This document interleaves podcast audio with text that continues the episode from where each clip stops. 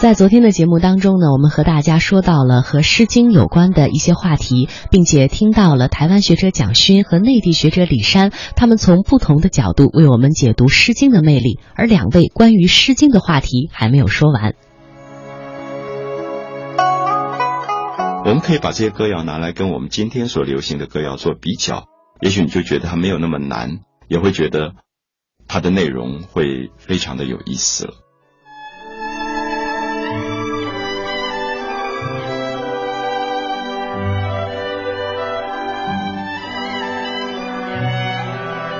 我们介绍了《诗经》是两千年前流传在各地的歌谣的总集。那据说原来这些歌谣非常非常的多，有三千多首。那后来因为孔子他曾经删改过一次，那么对他来讲，可能他觉得有些歌谣太露骨啊，或者是说描写情感的方法太过粗鲁了，所以可能不合于他诗教的原则。所以他就删去了一些，那保留下来就是我们现在读到的三百零五篇的诗。那对于孔子删过《诗经》这件事情，其实文学史上也有不同的说法。那有人认为，也许他并没有删那么多，或者说，是不是他只是经过一些整理？那至少我们现在有机会读到三百零五篇的诗。那么这些诗也都代表一些不同的内容啊，尤其是我们刚刚介绍的十五国风啊，就是在十五个国家所流行的一些民歌被记录下来，所以每个国家都有每个自己不同的这些歌谣。那大家很熟悉，比如说我们读到《诗经》一开始说“关关雎鸠，在河之洲，窈窕淑女，君子好逑”。那这个时候我们就会发现。它真的很像我们现在听到的民歌啊！就民歌有一个特性，就是民歌常常是老百姓在日常生活当中，一个男孩子爱上了一个女孩子，他又不好意思直接讲出来，他就会想办法唱一首歌给他听来暗示啊，就比较含蓄嘛。那我想，大概每一个国家都会有这样的习惯，所以。他就看到了大自然当中有什么东西可以来比喻呢？看到了一种鸟啊，雎鸠。那这种鸟叫起来，关关关关这样叫。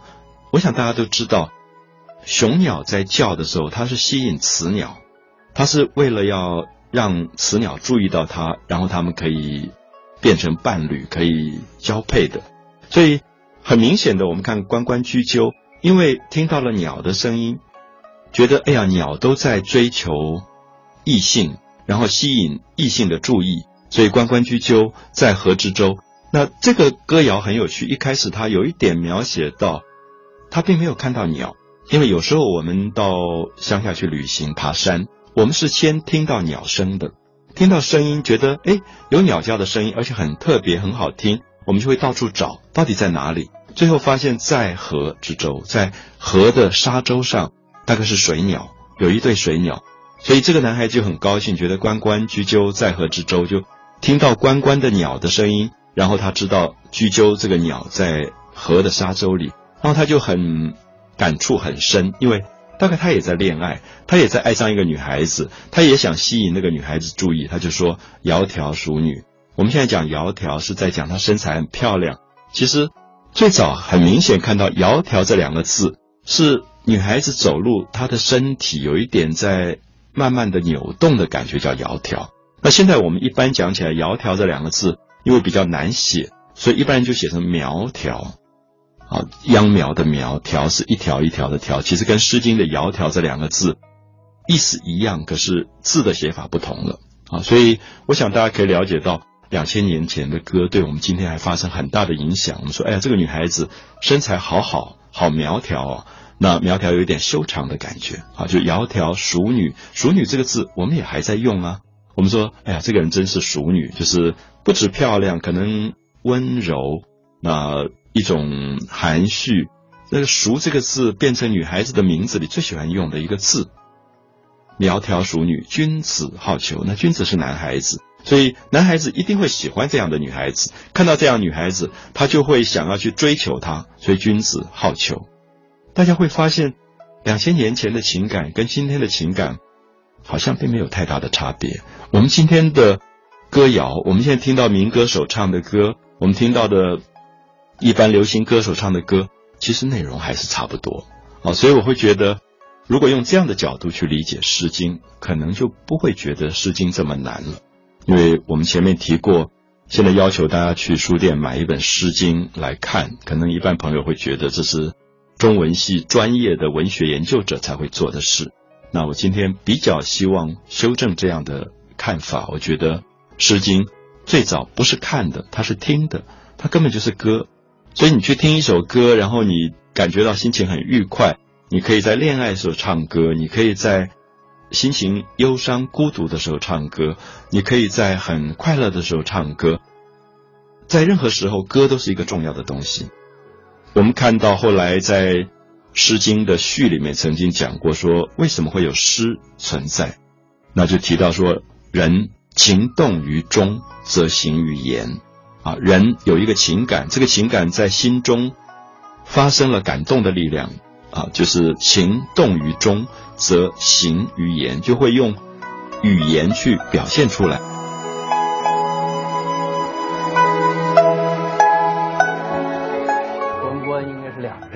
啊，哎，关一声，关一声，两只。那么在这种时候，万籁俱寂之中，两只鸟在叫，同时这儿有一个人睡不着。啊，我想这样一种情境，啊，睡不着是为什么呢？是因为我们有所怀想，有所思，啊，有所怀想，有所思念，啊，这样的一个情境，我想，大概三千年来，无数中国人。不管他读过《诗经》还是没读过《诗经》，他们心里、生命里都会有这样的情景。大家都喜欢这首诗啊，它不单为是因为它排在开头，它因为念起来以后不隔，不用去注释，所以这就是中国诗歌在应该说在三千年左右取得的成就。哎，这呃，这个说法是准确的吗？就是说这三百零五首诗。实际上是都是相当于歌词儿一样的东西。实际上，在当年都是配上乐的，是有配曲子的，就是人们是唱的。对，歌诗三百，舞诗三百，弦诗三百。嗯，歌舞还有舞呢，就边唱边 舞，还能弹。对，两位老师有没有会唱一首啊？这大概现在就是过去不是常有一个在水一方吗？在水一方，对，那个是属于现代人给 用现代曲谱的。我听过，不会唱。台湾辅仁大学，我们过去啊，我们两校啊，有些小孩来唱，他们配上现代的这种曲子唱。呃，现代的穿上服装，打上扇子，哇，好漂亮啊！我我听说有教授把这个呃，把原来的古曲全部怎么想什么办法给找出来了啊？我基本上我我觉得不大可能。这个到汉代，汉代有一个家族叫志氏，嗯。他就是只记其铿锵而已，已经说不清这个曲子了。屡坏越崩，屡崩越坏。嗯，说这个孔子为什么了不起？实际上，当贵族这个阶层他没落的时候，这个诗、这个歌唱没人养活了，歌唱演员都走了。嗯，这个谱子时间一长也就丢了。所以孔是孔子说，他说过，他说我啊，自谓反鲁，雅颂各得其所。嗯，我从周周游列国十四年回来以后，我到鲁国做了一件事情，我就是把《诗经》重新又编排了。所以有孔子编诗说，甚至有的说孔子删过，说多了就删掉了。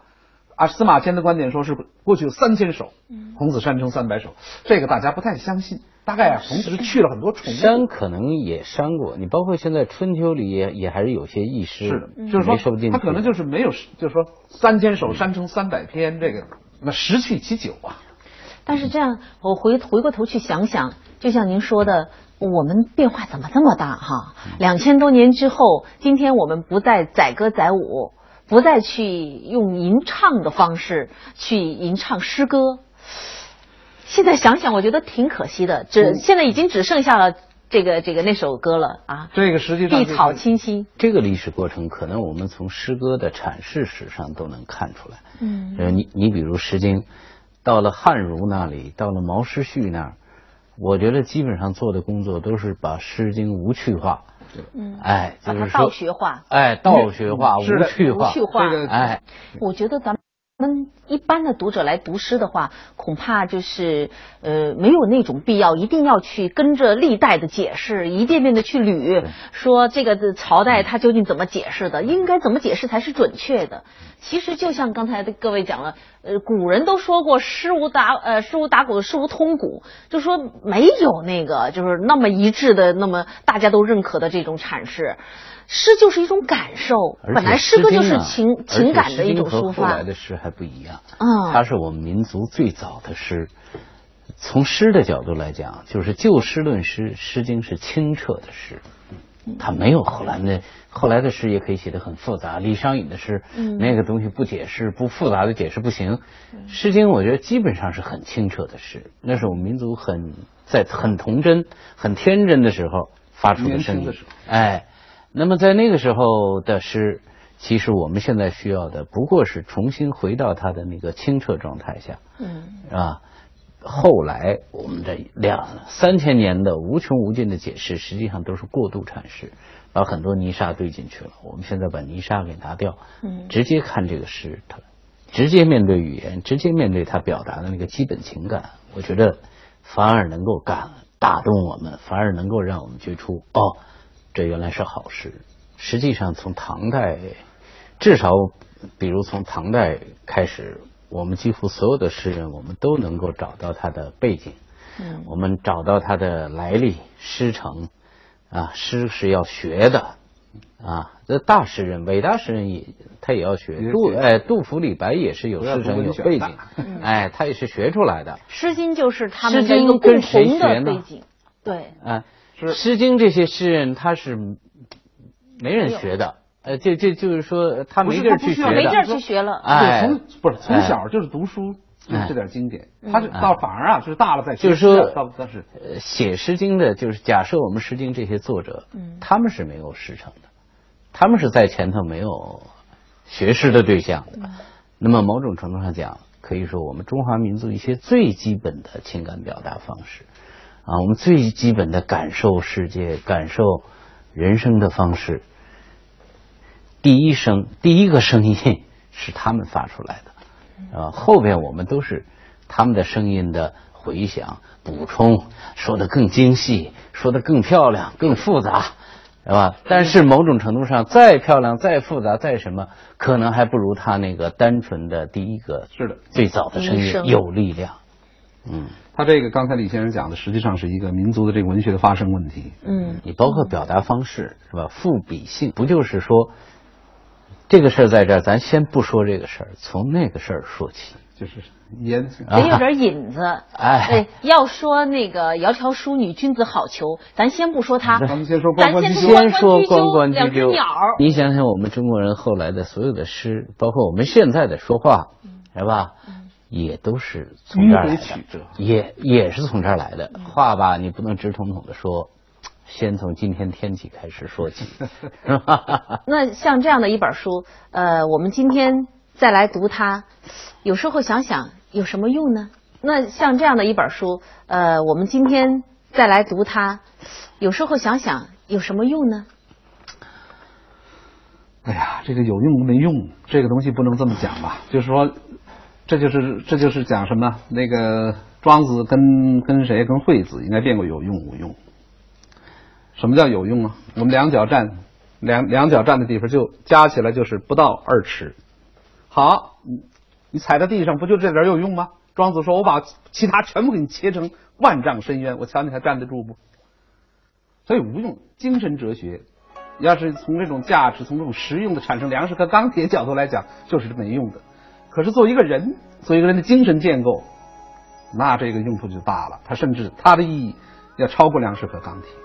我总觉得是这样，这个这世界上没用的事儿多了，关键是个用，是吧？怎么理解这个用？那么某种程度上确实就看我们理解什么是用。那么在这个意义上说，呃，我我我倒是觉得孔子就讲过“不学诗，无以言”。啊，当然那时候他是真有用啊。那个时候在这个外交场合，贵贵族之间交往的时候，哪怕是喝个酒、吃个饭。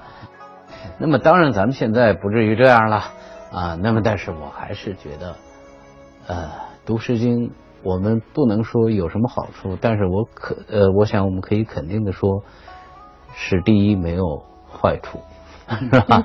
啊，第二，那我还是确实觉得，身为一个中国人，如果我们是一个对中国的文化、对中国人的身份有一种自觉的认同感的人，那我想，不管有用没用，我们都应该读《诗经》。正如说。有的时候，我们一个中国人，我们可以到美国去，到欧洲去，我们可以在那里生活多少多少年。我们的祖国在哪儿？其实我们的祖国可能不是那个地理意义上的啊，而是当我们想起《诗经》，当我们想起李白、杜甫的时候，我们会心有所动。这个时候，我们知道我们是中国人，这个东西是留在血液里的。那么，我想。我们大概不能用有用还是无用来衡量它。我觉得还有一件有趣的事儿是，这个《诗经》啊，呃，因为它是诗歌嘛，当时的人唱，所以大家就会关心当时的人是用什么样的语言来唱的，就是说是用什么样的方言来唱的。雅言。呃，据说是雅言，而雅言主要是在陕西西安。雅言雅雅就是夏啊，夏在哪儿呢？夏在今天河南洛阳这一带。在洛阳这一带，中州实际上有人说是西安的那那个方言，不是雅言，它可不是说啊，雅言是有雅言的概念的，雅言就是夏人的言，夏王朝那个。我估计就算地理在那个地方，和现在的口音也是判然不同了。嗯，中国的语言经过了多少年多多少年变化，就是民族融合。嗯，你说北方的语言跟广东话之间差多少？我们的普通话跟广东话差多少？这还是同时代的。对。但是有雅言，孔子那个时候读书执礼，读书书上书读诗执礼的时候都说雅言。这个雅言实际上就是标准语。其实《诗经》对咱们中国人的这种补养，呃，可以说是这几千年来没有断过。呃，在后面的这个文学作品里面，你常常能够看到《诗经》的这种影响。实际上，读经典呢，就是了解我们现在，了解我们自己。嗯，两位有没有带来相关的一些？想推荐的书，我这儿有一本，啥书？这个《诗经植物图鉴》，一个一个学植物的专家做的。这书好。比如说，采采卷耳，不应心慌。什么是卷耳呢？它是用彩色照片去照，然后去解释。你看，这是凡，它就。他用这样一个图画哦，这个是新版的吗？新版的，这是一个上海书店出版的啊，社出版的。这个回头从当当上去弄一本。对，这个太好了，这个有意思。这个它一个缺陷就它一个缺陷就是只是植物，如果再把动物、鸟兽草木虫鱼啊，要再弄就好了。当然这是个专家之学，他很严谨，他是一个学植物的专家。